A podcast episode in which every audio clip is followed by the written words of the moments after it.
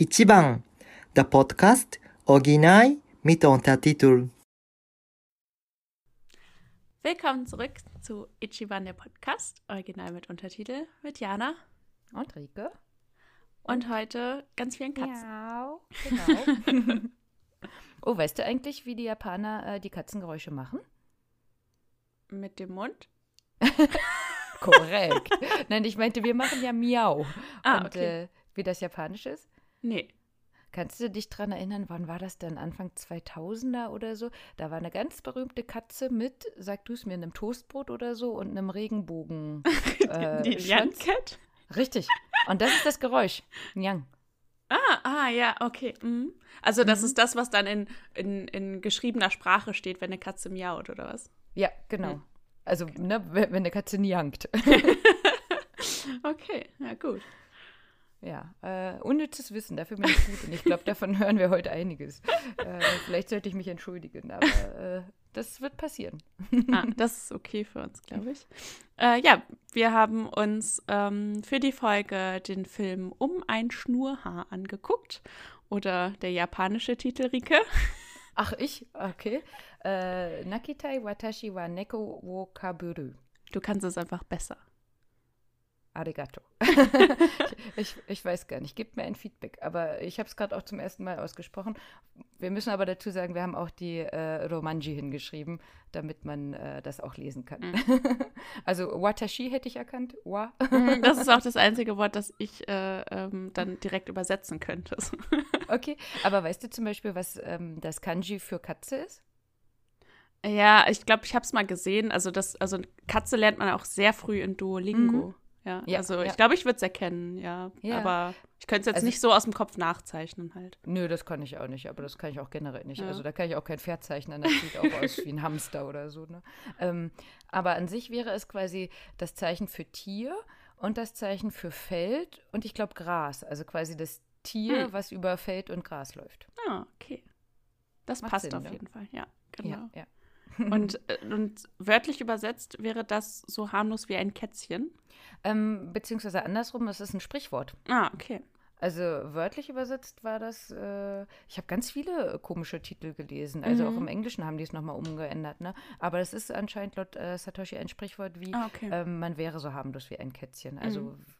Ja. wörtlich weiß ich es gerade nicht. Nö, äh, das ist ja okay. Ja, das macht ja Sinn. Also ich glaube, im Englischen heißt es a whisker away Richtig, oder so. ja, ne? Also genau. da fangen Mhm. die schon an mit dem Schnurhaar quasi, was man dann ja auch im Deutschen über, übernommen hat im Grunde. Ne? Also Mhm. Whisker ist ja das Schnurhaar und äh, im Deutschen halt eben um ein Schnurhaar, um so ein Wortspiel irgendwie zu erhalten. wahrscheinlich, Genau. Ne? Also Wahrscheinlich ich hatte auch das, so eine Phrase, ne? Ja, genau. Also, weil ich hatte das vorher mal auf Twitter gelesen, dass es da äh, so ein, zwei Leute gab, die dann gesagt haben, hm, was ist das für eine blöde Übersetzung irgendwie. Aber es ist halt, ne, ähm, so wie immer, dass man halt dann versucht, irgendwie so eine, ja, so eine lautbildliche Sprache irgendwie auch zu erhalten irgendwie oder so ein Bild zu erhalten, ne? Dass man nicht Genau. nur irgendwie was wörtlich übersetzt oder so oder auch nicht unbedingt einfach nur den japanischen Namen, den ja nun mal niemand von uns aussprechen kann, der nicht japanisch äh, sprechen kann. Also man muss natürlich die Titel übersetzen, sonst guckt sie auch keiner an.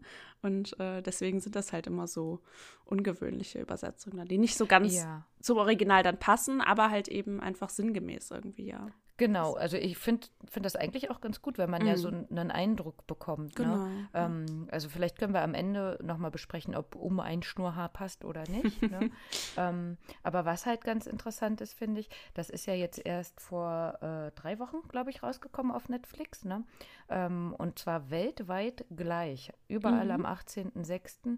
Ähm, direkt auf Netflix und deswegen haben wir genau OMÜ, ne? original mit Untertitel. Ähm, weil es halt nirgendwo ähm, bisher, außer im Japanischen natürlich, ähm, eine Synchronfassung davon gibt, ähm, weil es eigentlich im Kino laufen sollte und wegen Corona halt eben nicht ging, Mhm. sodass Netflix das quasi gekauft hat. Und dann musste man ja, denke ich, einfach auch schnell einen Titel finden, der halbwegs passt. Ne? Wenn es Mhm. einfach heißt, so, hopp, jetzt habt ihr mal bis 18. Juni Zeit, jetzt macht was draus quasi. Ja, ne? genau. Also ähm, da hatten wir ja auch schon mal kurz drüber gesprochen, dass gerade solche Untertitel und solche Übersetzungen teilweise auch schwierig sind. Ne?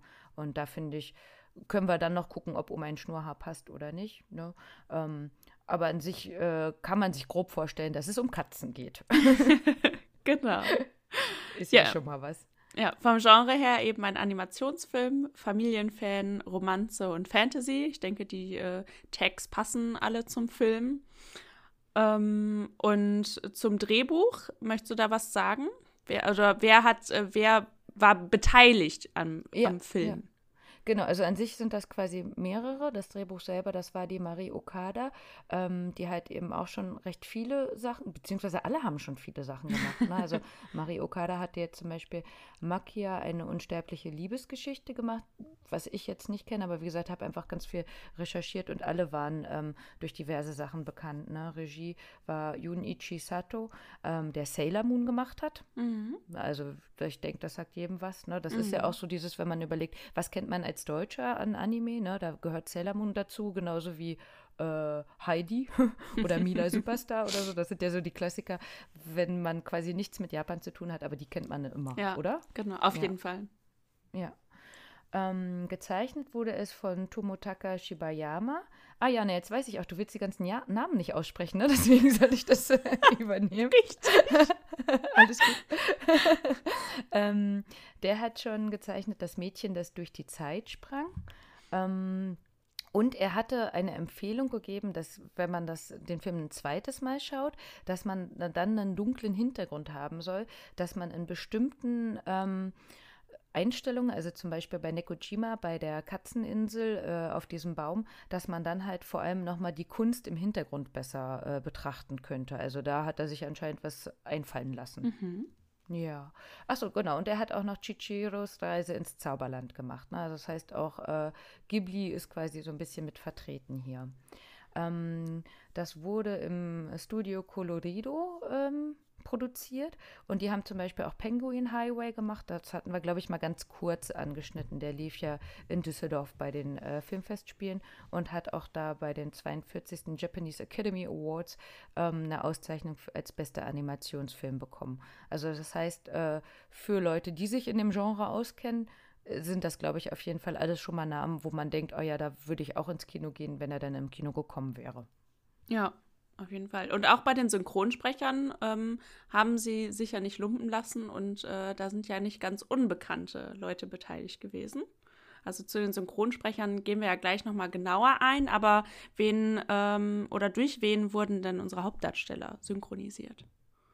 Also der äh, Hinode, ähm, das war Natsuki Hanae. Ähm, genau, wir sprechen da dann gleich nochmal drüber. Die Mio Sasaki, also die Müge und natürlich auch Taro, war Mirai Shida. Und der Maskenverkäufer war zum Beispiel Koichi Yamadera. Insgesamt ist der Film eine Stunde 44 lang. Ähm, Finde ich, ist eine also ausreichend auf jeden Fall, aber zur Bewertung kommen wir gleich nochmal. Ähm, auf IMDb, also der International Movie Database, wurde äh, der Film mit 6,8 Sternen ähm, bewertet. In der Bewertung durch äh, ja, Personen, die halt Rezensionen schreiben konnten und so, ähm, ist er gerade in der Beliebtheit gesunken. Also man kann da irgendwie so sehen, dass er ähm, äh, ja im Grunde Punkte verloren hat. Ähm, mhm. Und ich habe mir einfach mal zwei Rezensionen da rausgesucht, die ich mir mal so durchgelesen habe, nachdem ich so meine eigene Einschätzung so ein bisschen äh, schon geformt hatte. Und das fand ich ganz interessant. Ähm, ich lese mal erst, oder ich wollte sie gar nicht vorlesen, sondern ich habe sie auch direkt zusammengefasst. Aber die Überschrift ist Disturbing and Disgusting. und da dachte ich erst okay. so, huch, okay. Ja. Hat er einen ähm, anderen Film gesehen, oder? Weil, ähm, ja, romantischer Familienfilm, Animationsfilm, würde man jetzt nicht mit äh, Disturbing and Disgusting irgendwie in Verbindung bringen. Aber er sagt halt, das ist eine gruselige Stalker-Geschichte und die könnte so niemals existieren, wenn die Rollen vertauscht wären. Also wenn die Katze ein Junge wäre, der ein Mädchen stalkt. Mhm. Ähm, er würde sich wünschen, dass das Mädchen einfach einsieht, dass ihre Liebe unerwidert ist und sich dann eben zurückzieht. Und er sagt halt auch so, also das ist so gruselig, ähm, dass sie ja sogar dann sagt, dass sie äh, ja seine Geheimnisse erkunden möchte und ähm, dass ja, sie ihm ja als einzige nah ist, was ja auch die Freundin von der Müge schon sagt, das hört sich an wie ein Stalker. Mhm. Also er mhm. findet das ganz bedenklich, ähm, dass da eben so ein Bild gezeichnet wird und äh, ja, sagt halt eben, dass das ganz, ganz furchtbar ist. Fand ich interessant, ich konnte das auch so ein bisschen nachvollziehen, also ähm, ne, diese Stalker-Geschichte, aber da reden wir gleich in der Bewertung, glaube ich, nochmal drüber, wenn wir unsere eigene Einschätzung dazu, äh, ja, abgeben. Aber fand ich interessant, weil es echt mal, äh, ne, also ich habe wirklich eine ganz negative, also ich glaube, der hat die mit einem Stern oder so bewertet. Mhm. Ähm, und dann äh, eine gute Bewertung. Ähm, und zwar wurde da eben gesagt, es ist zwar kein Meisterwerk und äh, diese Stalking-Verhaltensweisen hat sie halt eben auch da ja betitelt und gesagt, aber es ist halt irgendwie Anime, also äh, nicht es ist halt kein reales Leben, sondern wir nehmen auch diese Verhaltensweisen einfach mal so hin, weil das ist halt Anime. Ähm, ja, es ist halt überzogen, ne? Ja. wie Anime halt ist und wie ja. japanische Sachen auch ja. sind, ja. Ähm, aber dafür ist der Hauptcharakter halt sehr energetisch und man kann ihr Verhalten nachvollziehen. Außerdem äh, sehr schöne Bilder und irgendwie sehr gemütlich. Ähm, gibt aber auch zu, dass seine Bewertung eben nicht vorurteilsfrei ist. Mhm. Ja, aber ich denke, das ist man ja nie, also egal in welche Richtung das geht. Ja. Ne? Man hat ja einfach schon andere Sachen gesehen oder ähm, mag vor allem bestimmt, ein bestimmtes Genre. Also ja. ähm, ich glaube, davon kann man sich generell auch freisprechen, wenn man für irgendwas eine Bewertung abgibt. Ja. Weil wenn die objektiv ist, dann braucht man die nicht abgeben. Ne? Genau, ja, genau, auf jeden Fall. Äh, ich fange einfach direkt mal an mit meiner Bewertung. Ähm, ich habe jetzt auch, also quasi die EMDB-Sterne, äh, also bis zu zehn Punkten habe ich mal genommen und würde dem Film halt sieben von zehn Punkten geben. Ich fand halt super schön halt wieder Details. Also ich mag halt einfach gerne in so Animationsfilmen so auf Details, also gerade in so Räumen und sowas alles zu achten und dann habe ich halt so Spaß einfach an Kleinigkeiten. Ne? Einmal Szene in einem Wohnzimmer, da stand so eine Taschentuchpackung auf der, ähm, ja, auf so einem kleinen Tischchen und das hatte ein Design, das ich auch bei Animal Crossing in so einer Taschentuchpackung hatte. Und sowas freut mich dann halt einfach, solche kleinen Details zu sehen irgendwie. Ähm, und auch einfach allgemein halt, wie das alles ja, mit wie viel Liebe dann solche Zimmer gezeichnet sind. Dann ist da auf einem Regal so eine Katzenmatroschka sind da so aufgebaut und sowas alles. Und sowas liebe ich einfach, wenn man halt irgendwie äh, solche Details sieht. Ähm, ich fand es halt auch irgendwie halt niedlich, also ne, so diese Geschichte, die Katze und so. Ähm, fand auch interessant einfach diese ganze Symbolik, die irgendwie drin stand. Ähm, den, der Zeichenstil gefällt mir halt auch. Und ähm, die negativen Punkte wären halt, dass es am Ende so ein bisschen in die Länge gezogen wurde. Also diese ganzen Endszenen im, ja, in dieser zweiten Welt auf der anderen Seite. Das hat mir dann so ein bisschen zu lang gedauert. Ich fand auch, man konnte so ein bisschen früh sehen, wohin die ganze Reise wohl geht. Also man konnte relativ schnell absehen, dass es so eine äh, so ein bisschen so eine Ariel-Story ist. Ne? Also in Ariel mhm. geht es ja auch darum, dass sie ihre Stimme verkauft, um jemandem nah zu sein, also um diesen Prinzen äh, nah, äh, nah zu sein, ihn kennenlernen zu können und sowas alles. Und dann irgendwie doch feststellt, dass das alles gar nicht so ist, wie sie sich das vorgestellt hat. Mhm. Ähm, also ein bisschen vorhersehbar, aber insgesamt fand ich es einen netten Film. Ich würde ihn aber nicht unbedingt nochmal gucken. So. Also es ist jetzt einfach kein Meisterwerk wie jetzt Your Name oder so. Ja. Für mich.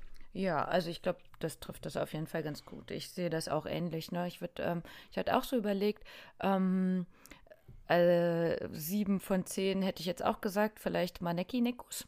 sieben von zehn Glücksköpfen. ja. ähm, ich war erst noch ein bisschen euphorischer, gerade wo es auch anfing. Am Ende hin fand ich auch, der hatte einige Längen. Also gerade wie du meinst, eben das mit der äh, Nekojima, also mit der Insel, mit dem Baum, an sich super schön gezeichnet. Ähm, aber das fand ich auch, äh, das hätte man vielleicht ein bisschen kürzer ähm, von der Story machen können, wobei eben die Bilder sehr schön waren mhm. generell in dem Film. Und ähm, Genau wie du sagst, also ähm, es war irgendwie bewusst, wo es hingeht, ähm, wie sie das quasi lösen wird, dass es dann am Ende eben doch ja, keine Ahnung, ähm, ein gutes Ende irgendwie finden wird, ähm, obwohl man eben, und das hat mir halt wiederum gefehlt, also so viele Details wie die Bilder hatten, so wenig Tiefe fand ich, hatten so die Gefühle. Ne? Mhm. Also sie war ja sehr überspitzt dargezeichnet, das ist nun mal japanisch, also vom Charakter überspitzt dargezeichnet und er ja dann äh, eben auch, indem er halt eher sehr still war Und ähm, dann kamen die beiden recht schnell einfach zusammen, sozusagen. Mhm. Ne? Also auch wieder japanisch im Kämpfe so doll Gambate. und hart und dann, genau, und dann ähm, wirst du es schaffen. Also deswegen fand ich das gerade, äh, die eine Bewertung, die du da ähm, ja. angesprochen hast, super interessant. Ähm, mhm weil das. Äh, ich glaube auch nicht. Also, ich, also, es ist mit Sicherheit kein Japaner gewesen, der das geschrieben hat. Nee, auf gar keinen Fall, genau. Weil ähm, so diese Story an sich, was dahinter steckt, eben gibt dein Bestes und du wirst es erreichen, finde ich, ist ja einfach was, was äh, super schön ähm, dargestellt ist. Ne? Nur eben, wo die dann auch. Ähm, äh, ach, wo er diese Katzenhände schon hatte und dann dieser Schluck kam, hilf mir mal, Jana. Ne, da war doch dann, was war das denn, die Seele, der Geist oder so, irgendwie sowas ähm, Blaues? Er hat die Lebenszeit dann, rausgezogen. Ja, richtig. Ja. Genau, und, und das fand ich dann einfach irgendwie, dass solche Szenen mir zu absurd sind. Ja, also ähm, vorher war es die ganze Zeit Maske auf, Maske runter, ja. Katze nicht, Katze da und so. Ähm, und die wollten es, glaube ich, dann nochmal besonders spannend darstellen oder so, mhm. aber dann dachte ich, ach komm, ey, da, genau, ist ja. auch egal. So, genau, ne? das war auch mein äh, Ding. Das fand ich dann auch alles irgendwie ein bisschen zu viel. Genau, also gerade zum Ende hin, als wenn man irgendwie, weiß ich nicht, nicht mehr so viel Zeit gehabt hätte oder also so langsam, wie es begonnen hat und so schön, wie die Story da war, so, weiß ich nicht, abgedreht war die dann ja, halt am genau. Ende auch. Ne?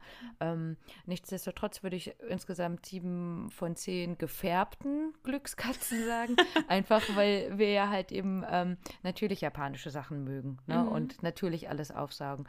Ähm, aber ich kann mir auch sehr gut vorstellen, dass wenn jemand jetzt sagt, ähm, komm, sag mal einen schönen Film oder so, würde ich den nicht als erstes erwähnen. Mm, genau, das wäre eher so, wenn man die großen, guten Blockbuster schon äh, geguckt hat irgendwie, ne? Ja. Genau. Ich fand noch mal ganz cool eigentlich, dass die Story nicht, also obwohl ich jetzt gerade schon gesagt habe, irgendwann war halt klar, wo es hingeht, aber am Anfang fand ich ganz gut, dass es, dass man so ein bisschen auch verwirrt wurde. Also mhm. es war schwierig, sie zu mögen am Anfang, weil man dachte, oh Gott, was ist das denn für eine? Ne? Weil sie ja so mega übertrieben und man denkt nur so, oh Gott, wie peinlich und kannst du dich nicht ein bisschen zurückhalten und so. Ne? Das finde ich halt eigentlich cool, dass äh, sie halt eher so ein Antagonist ja ist am Anfang. Also man mag sie ja eigentlich nicht so, also man kann sie halt nicht so richtig verstehen, warum sie so ist, wie sie ist. Das kommt dann erst im Laufe des Films. Und auch, ähm, dass halt so ein paar Szenen erst rückwirkend dann Sinn machen, ne? dass sie sich vorstellt, wie die beiden da sitzen und so und dann im Nachhinein wird erst deutlich, da war sie schon diese Katze und so. Ne? Das genau, fand ich ne, eigentlich dem, ganz cool. Mit ja. dem Kuss vorher. Ja, das fand ich auch ganz cool. Also ich äh, ich musste ihn ja auch mehrmals gucken, um, um, mir teilweise Sachen merken zu können oder eben auch nicht. Ähm, und das dann beim zweiten Mal eben zu sehen, dieses, wenn man es schon weiß, das ist auch schön gemacht, ne? Also weil sie ihn ja vorher küsst und er dann sagt, das kitzelt, ne? Genau. Und wenn du genau. natürlich weißt, dass das äh, eine Katze ist quasi. Ja. Ähm, und dass ähm, er sich halt traut, quasi mit ihr als Katze anders zu sprechen als mit ihr in Person, das macht total Sinn. Ja. Das ist auch so wieder ein bisschen dieses äh, Coming of Age mhm. quasi. Ne? Ähm, ich, wir haben den, äh, also mein Freund und ich, wir haben den zusammen geguckt und ich habe dann zwischendurch mal gefragt, ja, was denkst du denn, wie alt soll sie denn sein? Das dachte ich nämlich auch. Also die wirken halt einfach sehr jung, ne? Mhm. Ähm, in der, in irgendeiner Rezension stand, die sind im zweiten Jahr der Junior High School mhm. oder irgendwie sowas, ne? Aber ich mhm. bin mir immer noch nicht sicher, wie alt die dann da sein sollten. Müsste dann, glaube ich, 14 sein. Also hm. schlag mich jetzt nicht, aber ich glaube, grob war das irgendwie ja. äh, in, der, in der Richtung. Ähm, immer schwierig ist natürlich, äh, sowohl bei Anime als auch im echten Leben äh, einzuschätzen, wie alt die Japaner sind. ähm, 14, finde ich, passt so ungefähr. Ne? So diese ersten Erfahrungen sammeln und eben die Schwester von Hinode war halt schon mal einen Tacken weiter mit ihrem mhm. BH. Ähm, aber ich fand halt auch, das war sehr überspitzt und äh, da war sie dann eben mit diesen Anmachversuchen auch schon viel weiter geformt, als er, der ja. noch überhaupt gar kein Interesse an einem Mädchen hatte. Ja, genau. Na. Ja, ja. Ähm, von wegen Details nochmal. Ich äh, muss, äh, ich will mich gar nicht selber loben, aber ich bin jetzt ein Meisterdetektiv anscheinend. Pikachu. Guck mal, darüber können wir auch mal reden. Äh, nee. Und zwar, ähm, Satoshi kommt ursprünglich aus Aichi. Aichi, die äh, Präfektur, ist dafür bekannt, ähm, Keramik herzustellen. Es gibt halt so sechs alte Städte, wo halt eben äh, Keramik hergestellt worden ist. Und äh, dann habe ich mich quasi so ein bisschen auf die Suche gemacht und habe halt einfach geschaut, ob ich rausfinden könnte, woher äh, oder wo das quasi spielen soll. Äh, Im Nachhinein hätte ich es viel einfacher haben können, sage ich gleich. Aber ich habe es quasi äh, ohne die, die, diesen Zaunfall quasi trotzdem rausgefunden. Ähm, und zwar diese Teekanne, die die da haben, diese, die so einen besonderen Henkel hat. Ne? Da ist ja der Henkel offen und geht in die Teekanne rein. Mhm. Ähm, die haben die öfter halt. Ähm, diese äh, Kyusu heißt die. Ähm, und der Opa muss ja ähm, die Töpferei quasi ja auch schließen, weil die Mutter auch einfach sagt, es gibt schon zu viele. Ne? Die mhm. Schwester von Hinode sagt doch hier, lass doch den gut aussehenden Jungen hier Töpferklassen machen. ähm, und es gibt zu viele, deswegen hatte ich da dann schon mal Richtung Aichi geguckt, habe dann auf NHK gesehen, dass es eine Doku gibt über Aichi und direkt der erste Ort, nämlich ähm, Tokoname das ist quasi genau der Ort, wo es auch äh, stattgefunden hat. Also ich habe da noch ein bisschen weiter geschaut. Also auch da gibt es dieses Tenno-Festival, was normalerweise eher in äh, Tsushima ist, was auch in Aichi ist. Ähm, aber eben ähm, Tokonami ist halt sehr bekannt und da kommen unter anderem die Teekannen her. Also inzwischen ursprünglich aus äh, China, aber inzwischen gibt es die auch in ganz Japan und werden auch woanders hergestellt.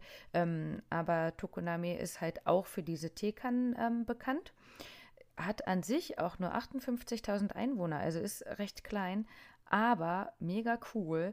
Da gibt es eine riesige Winkelkatze. Die ist 3,8 mal 6,3 äh, Meter groß. Ach du Scheiße. Und, ja, und äh, das ist quasi nur der Kopf, also quasi die, äh, das Gesicht und dann bis zur ja, halbwegs Brust und dann halt eben noch die Hand, die mhm. sie in die Luft hebt. Ne? Und jetzt andersrum ist es nämlich, äh, wo ich es dann rausgefunden habe, ist es sowohl von auf der Homepage von dem Film, das wäre http ist, ja, wir wollen ja sicher sein, Doppelpunkt slash slash, nakineko-movie.com. Da mhm. gibt es nämlich einen coolen äh, Film, ähm, wo dann eben auch nochmal der Ort quasi verlinkt ist, also die äh, Einspieler zu Tokoname, was sie davon genommen haben in dem Film mit den Ansichten aus, äh, äh, der echten, aus dem echten Ort. Ne? Und die sind echt alle dabei. Also, dass diese große Winkelkatze nicht dabei ist, das fehlt noch. Aber zum Beispiel da, wo die halt eben äh, ihren Kitzelkuss gemacht haben, ist dabei. Dann eben, wo sie ähm, rumläuft und andere Katzen immer mal wieder so ein bisschen ausweicht, ne? Ähm, ist dabei. Und äh, generell in Nagoya auch und ähm, in Aichi, in der Präfektur, gibt es halt auch viele streuende Katzen. Mhm. Also, das passt einfach mega gut zusammen. Und das finde ich wieder so toll, dass das solche Details sind. Also nicht nur, ähm, dass es da eben äh, Töpferkurse gibt, sondern dass da wirklich auch viele Katzen rumlaufen. Und ähm, das ähm, Seto, das ist eine andere Keramikstadt, die ist ungefähr 50 Kilometer von äh, Tokiname entfernt. Da gibt es halt ein Museum für diese Maneki-Nekos. Also das sind diese Glückswinkelkatzen mhm. Quasi. Und ähm, da sind halt super viele ausgestellt und die, die wir jetzt heutzutage haben, die wir hier auch als Beet jetzt genommen haben, die sind jetzt eher aus äh, Thailand quasi produziert, aber ursprünglich sind halt die Maneki-Nikos dann durch die Keramik auch daher und ähm, da gibt es dann auch nochmal einen Unterschied. Also grundsätzlich, wir sagen ja Winkekatze, ne? Die sind auch dafür da, dass wenn die winken, dass die sozusagen die äh, Käufer reinbringen sollen, wenn die vor Läden stehen. Ne? Und äh, wenn die mit der linken Hand winken, wenn die mit der rechten Hand winken, dann sollen die halt Glück bringen. Also auch da gibt es nochmal einen Unterschied. Aber wenn die mit beiden Händen winken, was man ja auch mal sieht, wenn das dann zu kitschig ist, nee, das ist verpönt. Also das wollen die Japaner nicht. Also entweder die bringen jetzt Geld und Kunden ja. oder Glück. Also beides ist dann, äh, das geht wieder Bisschen nicht. zu viel. So, ne? Aber je höher die Hand oder die Foto, ne, desto mehr Glück oder desto mehr Kunden. Hm. Das ist doch gut. Muss ja. man auch mal eine anschaffen. Ja, ja, also ich habe eine, die, die, das wird unser Foto, ne? Für äh, Glück oder für Kunden? Warte, guck, links, Kunden. Oh. Also wir, wir, wir wollen mehr Hörer. Podcast Maneki Nico. Sehr gut. Ja, also Story haben wir jetzt eigentlich schon vorweggenommen. Ähm, also die Story ist halt eben, dass sich ein Mädchen in eine Katze verwandelt, um Aufmerksamkeit ihres Schwarms zu erregen. Und dann verschwimmen die Grenzen zwischen Mensch und Katze und äh, sie muss sich dann da entscheiden. Ohne groß wie zu spoilern. wie hättest du dich denn entschieden, Jana? Ähm, also mir war eigentlich klar, dass sie den falschen Schluss zieht, als er sagt, ich liebe dich. Da war mir klar, dass sie jetzt äh, den falschen Schluss gezogen hat, weil er hat für sich in dem Moment erkannt, er liebt eigentlich Müge und sie hat aber gedacht, er sagt das jetzt zu ihr als Katze und er liebt sie als Katze. Und da war mm. mir schon klar, hm. sie hat jetzt den falschen Schluss gezogen und äh, ja, ich wäre einfach klüger gewesen als sie. äh, hätte mich also nicht dafür entschieden, als Katze zu leben, obwohl ich mir eigentlich schon vorstelle, dass das Leben als Katze sehr angenehm ist. Fressen ja. und schlafen und sonst mm. nichts.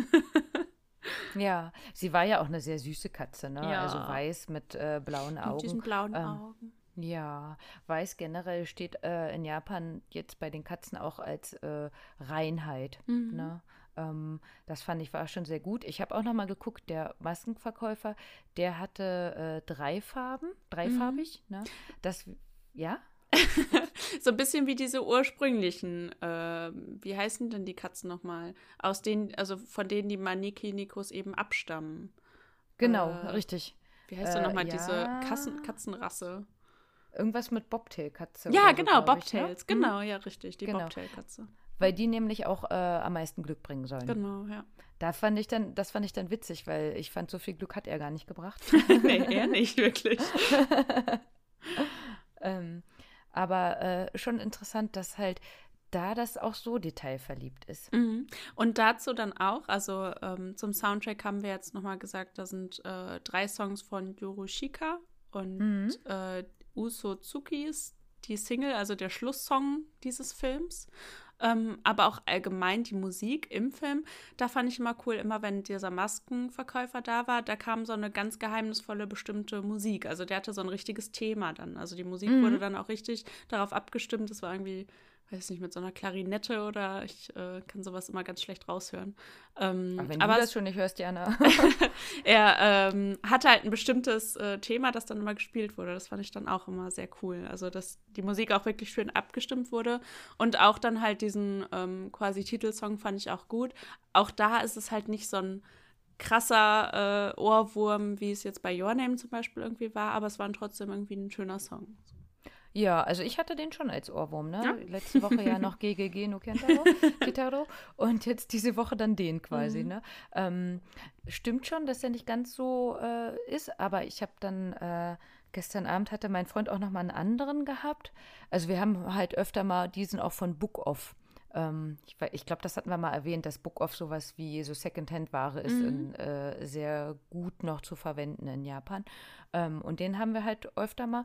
Gestern hat er noch einen anderen gehabt und dann habe ich ihm den angemacht. Und dann meinte er, wir müssen eigentlich mal erforschen, wie die Japaner das machen, dass die immer solche Songs mit äh, so Ohrwurm-Charakter quasi erfinden, ne? dass ja. es das einfach immer wieder gibt. Weil gerade zu dem äh, Song eben, ähm, den ist wohl freie Hand gelassen worden. Also die wussten noch nicht, worum es gehen wird in dem Film. Die wurden wohl nur gefragt, ob sie einen Song machen würden und haben dann so ein bisschen freie Hand gehabt. Mm, okay, ja. Hm. Es war auf jeden Fall cool. Also hat mir schon gefallen. Ja, auf jeden Fall. Ähm, ich fand so von den Themen her, ist es auch wieder, wie wir vorhin schon gesagt haben, so Coming of Age auf jeden Fall. Mhm. Oder? Also ein bisschen Mobbing ist mit drin. Ja. ja dass äh, die Jungs sich über die Müge lustig machen ähm, oder halt der ruhige Junge, der erstmal gar nichts sagt oder ja. so und sie verteidigt ihn. Und halt auch der Rückblick in Müges Vergangenheit, ne, als ihre mhm. Mutter weggegangen ist und sie dann ausgegrenzt wurde und äh, ja, ne, sich dann ja sich dann aber auch eingesetzt hat für sich selber. Also sie konnte schon mal dann einstehen und äh, hat sich halt nicht sagen lassen, so, ne? Genau. Also das ist in Japan ja auch nicht üblich, dass die Mutter weggeht. Ne? Mhm. Also wenn, dann ist es halt eher so, dass die Kinder mit der Mutter mitgehen, ähm, die Mutter häufig dann nochmal eine neue Familie findet und die Väter quasi abgeschrieben sind. Mhm. Und von daher, glaube ich, wird sie da viel äh, Hohn und Spott abbekommen haben. Und äh, vielleicht hat sie das halt dann auch geformt. Mhm ne, dass sie dann für sich selber einstehen konnte. Denn auch jetzt nochmal, jetzt hat sie ja quasi die neue Familie, also dass hm, ja theoretisch keiner wissen müsste, dass das nicht ihre Mutter ist, mhm. aber die war ja sehr jung gezeichnet, ne, mhm. ne, die neue Freundin von dem Vater. Mhm. Wie fandst du die so als Charakter, die Mutter? Mm, also ja, ich finde, das war halt so eine klassische Story irgendwie, ne? Also diese neue Mutter, die versucht sich dann auch äh, ja die Liebe der Stieftochter irgendwie zu bekommen und irgendwie sich Zu zu kümmern. ja, genau. Aber halt eben auf ihre Grenzen stößt und äh, auch, man konnte ja sehen, dieser, da kam ja diese alte Frau zu der Müge Mhm. und äh, kocht sie dann richtig für dich und keine Ahnung, irgendwie so, ne? Also halt mit Vorurteilen zu kämpfen haben und so. Ansonsten hat, also ja, hat sie ja irgendwie so ein bisschen plötzlich noch eine äh, größere Rolle gespielt ähm, wegen ihrer Katze, ne, Mhm. die ja dann quasi für sie äh, zum Menschen werden wollte, um sie glücklich zu machen und so. Äh, fand ich halt auch so eine, ja, weiß nicht, also dafür fand ich sie irgendwie zu langweilig, als dass sie dann so viel äh, Platz irgendwie plötzlich in der Geschichte Richtig. eingenommen hat. Genau, und, und das ist das, was ich auch meinte, so am Ende, wo es dann nochmal so zusammengewürfelt Ja. irgendwie rüberkam. Ne? Ähm, vorher hat man sie so ähm, als angepasste, kleine, junge Frau gesehen. Mhm. Ähm, und da ging es gar nicht darum. Und dann auf einmal hatte sie jetzt die Rolle wegen der Kinako. Ja, ne? Also genau. wegen der Katze da irgendwie. Das fand ich, hätte man dann vielleicht vorher noch anders einbringen Ja. sollen oder sowas. Ne? Genau. Ja, und dann halt äh, kam halt, das fand ich nochmal ganz witzig, weil das so ein Übergang auch zu unserer letzten Folge ist, äh, das ganze Thema mit dem Gestaltwandler als Katze und überhaupt Katze als Symbol. Also, äh, ne, wir hatten ja in der letzten Folge ganz viel über Yokais gesprochen. Und äh, in Katzenform sind die ja zum Beispiel als Nikomata äh, oder Bankeneko, als Manekineo oder als Nekogami zu finden, die sich ja halt einfach darunter unterscheiden, dass eben die Nekomata und die Bankeneko eher bösartig sind. Also die äh, Nekomata eben mit magischen Kräften, die sich zum Beispiel aus einer Hauskatze entwickeln kann oder halt eben ganz äh, wild vorkommt. Äh, die Bankeneko eben als Monsterkatze, also die auch ihre Gestalt wandeln kann.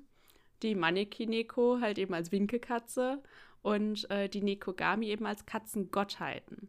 Also Mhm. ähm, insgesamt, also so aus dem ursprünglichen Verhältnis, ist zu Katzen das Verhältnis halt eben eher so ein bisschen zwiegespalten. Also auf der einen Seite gibt es diese bösen Katzen, aber auf der anderen Seite hatten Katzen eben auch einen wichtigen Auftrag, nämlich Ratten und Mäuse äh, zu jagen, besonders um zum Beispiel eben diese Seidenraupenzucht äh, Zucht zu äh, erhalten. Ne? Also um Mhm. da eben diese Fressfeinde Ratten und Mäuse eben zu bekämpfen.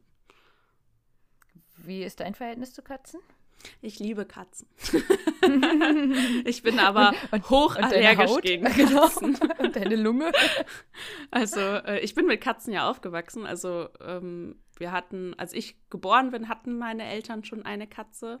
Und ähm, als ich, wie alt war ich denn da? Ich glaube, da war ich so zehn oder elf. Da hatten wir dann wieder zwei Katzen. Ähm, und dann eigentlich immer, also wir hatten eigentlich dann immer Katzen, also seitdem Mhm. ich dann zehn war. Und als ich aber so 18, 19 war, habe ich eine Katzenhaarallergie entwickelt. Also es war vorher schon Ach, so, dass so ich. okay. Ja, genau. Es war Mhm. vorher schon so, dass, wenn Katzen mich gekratzt haben, dass das super schnell angeschwollen ist. Aber das haben ja viele Menschen. Also, ähm, also Katzenbisse sind ja besonders gefährlich, weil die halt sehr ähm, viele Bakterien eben im Speichel haben. Das heißt, das entzündet Mhm. sich eigentlich immer. Ähm, aber wie gesagt, so Kratzen, Kratzspuren und so sind bei mir immer direkt super angeschwollen. Aber erst so mit 18, 19 habe ich dann wirklich allergisches Asthma entwickelt. Ne? Und das dann Mm. wirklich so schlimm wurde, dass ich keine Stunde mehr mit einer Katze in einem Raum sein konnte. Und dann war halt ganz gut, dass ich eh ausziehen wollte, äh, um zu studieren. Äh, ja, und seitdem kann ich aber auch kaum noch mit Katzen in einem Raum sein, ohne dass ich vorher Allergietabletten genommen habe, was ich sehr schade finde. Aber es, man arbeitet gerade an einem Impfstoff Mhm. gegen. Nicht nur Corona, ja. Ja, oh, stimmt, jetzt sagst du was vielleicht. ne? Nee, ich denke, da sind andere, da sind andere äh, Pharmakonzerne dahinter, die daran forschen. Also, ja, mal gucken. Ja, es wird frühestens in fünf Jahren oder so. Das, äh, Ja. Irgendwie. So lange noch hinter der Scheibe. Das würde ja auch Genau. Corona-mäßig passen. Ne? ich gebe übrigens manchmal jetzt mit meinen Therapiekindern, ganz anderes Thema, hinter der Scheibe so Corona-High-Five. Die freuen sich immer mega, dass wir dann beide einmal an die Scheibe packen Hm. quasi. Und dann nehmen sie den Finger wieder in den Mund und dann. ja, okay. Naja, also wird alles desinfiziert. Ja. Am besten so die Kinder einmal durch Duschen. Dekontaminationsdusche. Okay, ähm, nochmal was äh, zu Animes generell. Ähm, wir hatten ja gestern Abend beide schon nochmal kurz telefoniert, um auch zu überlegen, was wir als nächstes nehmen. Und äh, da hatte ich dich ja nochmal gefragt, bist du denn eher für Real Life oder für Anime, Jana? Mhm. Äh, ich liebe Anime. Also ich mag halt diese Form einfach so gerne, weil, äh, wie ich schon gesagt habe, ich liebe einfach gezeichnete Bilder und ich liebe einfach diese Details in gezeichneten Bildern. Mir fällt das einfach in realen Verfilmungen kaum auf. Aber in mhm. Anime mhm. gucke ich halt so viel. Also ich muss die meisten Animes auch eigentlich zweimal gucken, weil äh, ich gucke sie dann einmal mit japanischem Untertitel, weil ich dann einfach, also weil ich das einfach gerne höre, ähm, so, also den, die japanische Synchronisation. Ähm, dann gucke ich aber ständig halt auf den Untertitel, um halt zu verstehen, was gesagt wird. Und dann gucke ich ihn oft danach nochmal auf Deutsch, damit ich mich halt auf den Hintergrund äh, konzentrieren kann und halt auch einfach die Bilder sehen kann. Hm.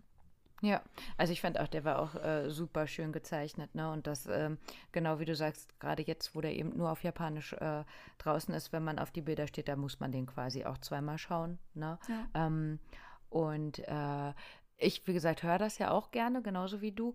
Ähm, habe mich jetzt auch gefreut, dass ich schon mal noch mal ein bisschen mehr verstanden habe quasi.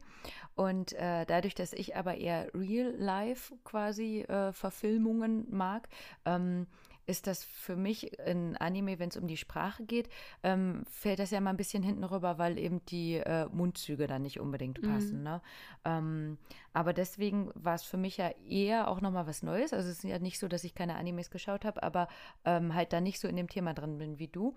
Und deswegen ähm, hatte ich Satoshi einfach auch nochmal gefragt, wie das dann ist mit den äh, Synchronsprechern und ähm, ob das dann ähnlich wie bei uns eine große Sache ist oder auch nicht oder wie auch immer. Denn äh, mein liebstes Beispiel ist eigentlich immer Polen. Denn in Polen ist es auch heutzutage noch so, dass die quasi genau einen Synchronsprecher haben und der macht alles. Mm. Das heißt, der äh, spricht äh, Männer, Frauen, Kinder und äh, spricht da einfach nur drüber. Und der soll wohl auch recht monoton sprechen, ähm, sodass das, was ja bei uns so ein Erlebnis ist, so ein Bruce Willis zu hören, ne? Mhm. also die mhm. Stimme von Bruce Willis, ähm, gibt es halt in Polen quasi nicht. Mhm. Ne? Oder andersrum, wie man jetzt sagt, zum Beispiel ähm, alles, was so nordische Länder sind, Norwegen, Schweden, die können ja einfach super gut Englisch, weil die halt ähm, eben keine Synchronsprecher ja. haben. Ne? Die sehen alles dann auf Englisch und haben dann den Untertitel in der Sprache. Und da haben wir ja in Deutschland sozusagen ja, eine recht gute Situation, mhm. je nachdem, wofür man Zeit nehmen will. Ne? Also, wie du schon sagst, wenn man sich die Bilder angucken will, ist es immer schöner, ähm, das zu hören, übers Hörverständnis zu haben und nicht das mitlesen zu müssen. Ne? Und äh, so ist es in Japan halt quasi auch. Also, dass auch da alles nochmal in Japanisch vertont wird. Mhm. Ja, das heißt, ähm, an sich hatte äh, Satoshi jetzt auch nochmal rausgeschaut, ähm, Generell hat ja das japanische Fernsehen quasi angefangen in den 50ern, 60ern ähm, Filme und alles äh, selber zu ähm, produzieren.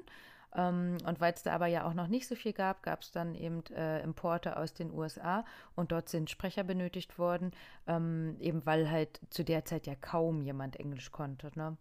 Ähm, das heißt, da waren es eher zu weniger. Mhm. In den 80ern wo dann eben äh, Anime, aber auch Videospiele, ähm, gerade in Japan natürlich, ne, ähm, zunehmend zugenommen haben, dass es immer mehr gab, gab es eine große Nachfrage nach Synchronsprechern, sodass der Job auch einfach bekannter wurde.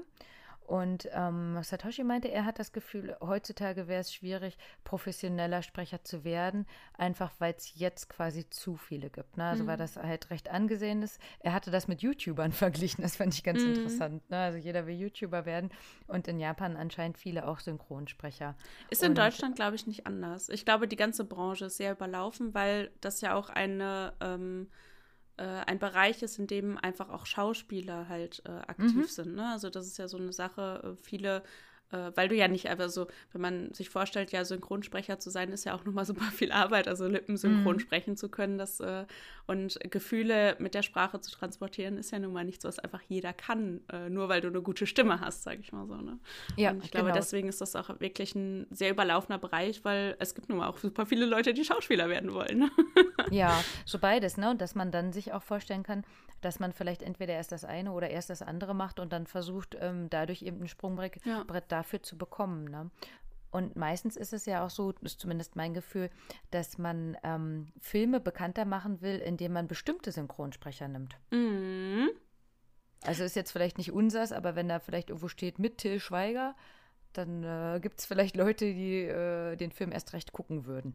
Ist auch äh, tatsächlich so bei Disney-Filmen oder so oft so, ne? Also ähm, ich muss jetzt gerade dran zurückdenken, ähm, als Findet Nemo damals rauskam. Da war nämlich in der deutschen Synchronisation eben Erkan und Stefan, die diese Haie synchronisiert haben. Mhm, ne? Und äh, das ist ja auch dann so eine Sache, damit wird dann ja auch wirklich geworben irgendwie, ne? Ja, also das war hier jetzt wohl auch so. Ähm, jetzt finde ich gerade den Namen nicht. Ähm, also bei äh, Elsa und Anna zum Beispiel, das war auch eine ganz bekannte wohl mhm. in äh, Japan. Und bei denen, bei unserem Film hier jetzt gerade, ist es aber auch so. Ich habe halt nochmal nachgeschaut. Ähm, die sind mehr oder minder bekannt, aber was quasi fast alle hatten, die waren Synchronsprecher logischerweise, viele Schauspieler. Ähm, viele haben auch Synchronsprecher für Videospiele halt gemacht, weil das ja in Japan auch nochmal ein besonderer Zweig ist. Und viele haben auch für andere Animes oder auch bei dem hier selber gesungen. Hm. Und das ist wohl auch nochmal so ein Zweig, sodass ähm, in Japan dann diese Synchronsprecher, erst recht, wenn sie irgendwie hübsch oder cool aussehen oder so, ähm, dadurch dann auch nochmal ihre CDs besser verkaufen können und teilweise dann bekannter sind als äh, Pop- oder Rockstars mhm. eigentlich. Ne? Ja, das ist ein größeres Publikum. Ne? Genau, genau. Und andersrum würde man dann auch nochmal zum Beispiel Idols oder so nehmen, die dann wieder in solchen Filmen halt mitsprechen. Der, der ähm, mir jetzt hier ähm, am meisten quasi positiv, wie auch immer, oder durch seine äh, Quantität hervorgesprochen ist, war halt der Maskenverkäufer. Mhm. Das ist Koichi Yamadera. Und der wird im Japanischen auch genannt, also japanisch dann eben, ähm, die Stimme der sieben Farben oder, der, nee, gar nicht, die Stimme der sieben, siebenfarbigen äh, Hutes, mhm. weil er halt anscheinend seine Stimme so sehr verändern kann, ähm, dass er fast alles sprechen kann.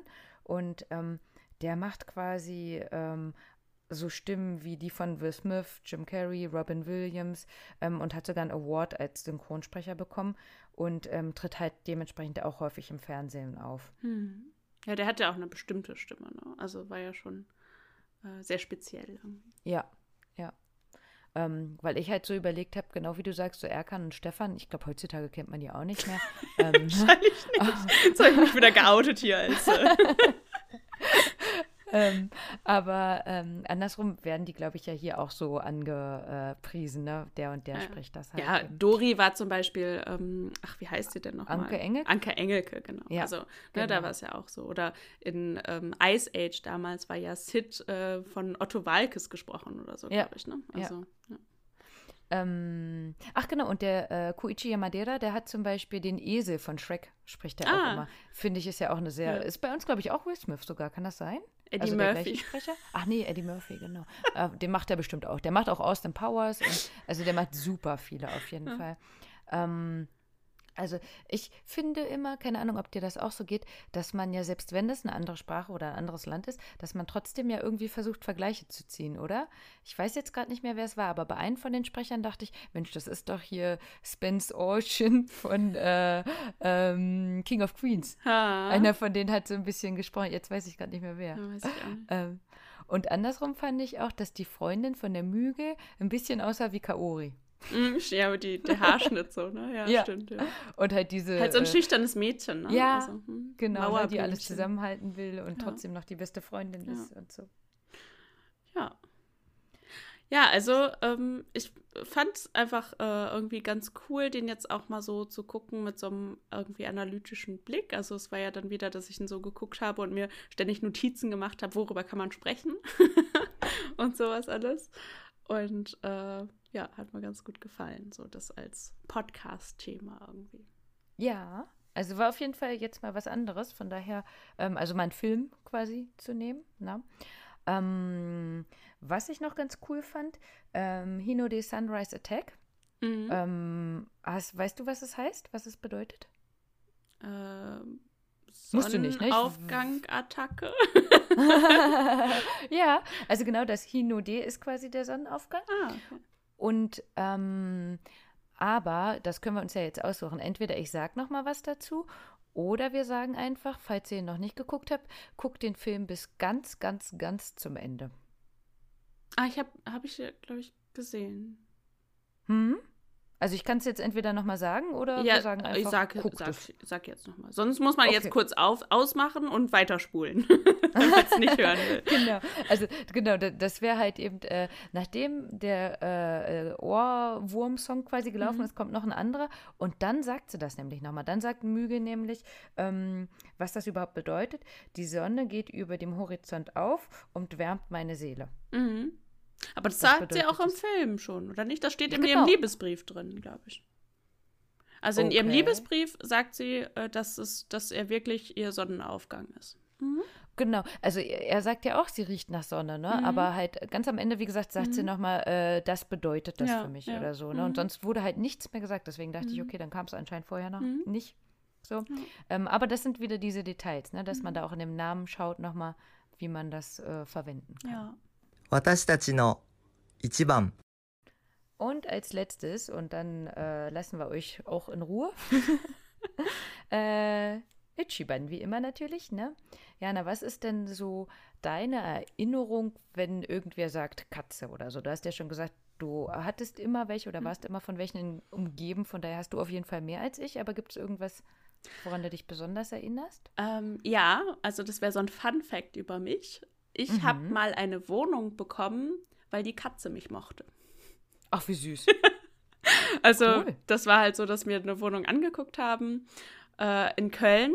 Und jeder, der jetzt schon mal versucht hat, in Köln eine Wohnung zu bekommen, der weiß dann, wovon ich spreche. Es ist sehr, sehr schwer, bezahlbaren Wohnraum zu finden.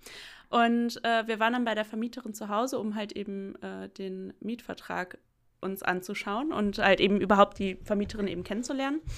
Und äh, die hatte halt so eine, äh, was ist, ist eine Perserkatze, glaube ich, weißt du, so eine weiße, langhaarige Katze. Und wir waren dann halt eben da in der Wohnung und saßen dann am Tisch und diese Katze kam halt in den Raum und ist so um uns herum geschlängelt und hat sich dann von mir streicheln lassen. Und dann hat die äh, äh, Vermieterin halt eben gesagt, dass ähm, sie das halt äh, jetzt bestärkt, uns diesen Mietvertrag unterschreiben zu lassen, weil äh, ihre Katze, ja, also weil sie viel Wert auf die Meinung ihrer Katze gibt oder so. Oh, okay. Ja, also. Und ja. du wolltest dann aber auch noch unterschreiben, oder? Ja, ja, ich habe mich als der Katzenflüsterer gefühlt. Ach, schön, schön. Dr. Doolittle. genau. Hast du ja gesagt, ne, schleich um mich rum. Witzig, okay. Ja. Ähm, ja, so sowas Schönes habe ich nicht. Ähm, generell äh, hatte ich ja bei Insta auch schon geschrieben, also ich bin nicht Team Katze. Also wenn äh, Katze oder Hund, dann wäre ich immer Hund. Ähm, aber eher auch, weil äh, mein Papa generell nicht so gut mit Tieren kann und wir durften halt nie ein Tier haben. Und wir haben es halt immer mal probiert, haben es aber auch eher dann mit dem Hund probiert. Er hat aber generell einfach gesagt, nee, ich bin allergisch. Und ich glaube, das hat einfach nie gestimmt, dass er gegen irgendwas allergisch war, aber es war anscheinend eine gute Ausrede oder so. Und äh, meine damalige beste Freundin hatte aber eine Katze. Und das ist ja dann so dieses, äh, wo man dann am ehesten quasi dran denkt. Also ich jetzt, weil ich da dann auch mal eine Katze gesehen habe. Und ähm, ich habe dann halt immer mal versucht, mich quasi mit ihr anzufreunden. Und das war immer, glaube ich, so eine Hassliebe. Und das ist auch einfach das, was ich mit Katzen so in Verbindung bringe, dass die einen häufig einfach ignorieren und so Mhm. ihr Eigenleben haben. So von wegen, so, das ist mein Haus und du darfst hier drin wohnen. Mhm. Und ähm, dieses, oh, bist du auch schon da, wohingegen halt Hunde einfach so dieses, oh, du bist da, du bist da, oh, du warst 10 Sekunden weg, oh, schön, dass du wieder da bist. Was ich halt viel cooler bin, Ja. finde, weil ich genauso bin. Ähm, nein, und aber mit dieser Katze war es halt dann immer, äh, wir kamen von der Schule nach Hause, irgendwie sechste Klasse, und die hatte halt einfach die komplette Tapete zerfetzt. Scheiße. Ja, und ja, genau, und alle standen da, was machen wir denn jetzt quasi? Und dann kam sie halt aber an und ist dann, wie die Katze bei dir auch, äh, um unsere Beine geschlichen, wo man wieder dachte, ja, wie soll man ihr denn jetzt böse sein, Ja. ne? Und äh, so ist das mit mir und mit Katzen auch. Also ich finde, manche sind halt richtig äh, super kawaii und andere, äh, denen ist das einfach egal, ob man existiert und die dritten, die nächsten strecken halt so die Krallen auf, Ja. aus. Und genauso vorsichtig bin ich dann einfach auch immer quasi, ne? Ja, die haben auf jeden Fall besondere Charaktere. Mhm. Ja. Aber wenn sie uns Glück bringen, dann, dann sind es gute Katzen, die nehmen wir. Genau. ja. Ja, ich hoffe, ihr mögt Katzen genauso, wie ihr unsere Podcast-Folge gemocht habt. Uh. Katzen. Und äh, ja, wir bedanken uns fürs Zuhören und äh, hoffen, dass es euch gefallen hat. Und ich sage Tschüss, bis zum nächsten Mal. Ciao.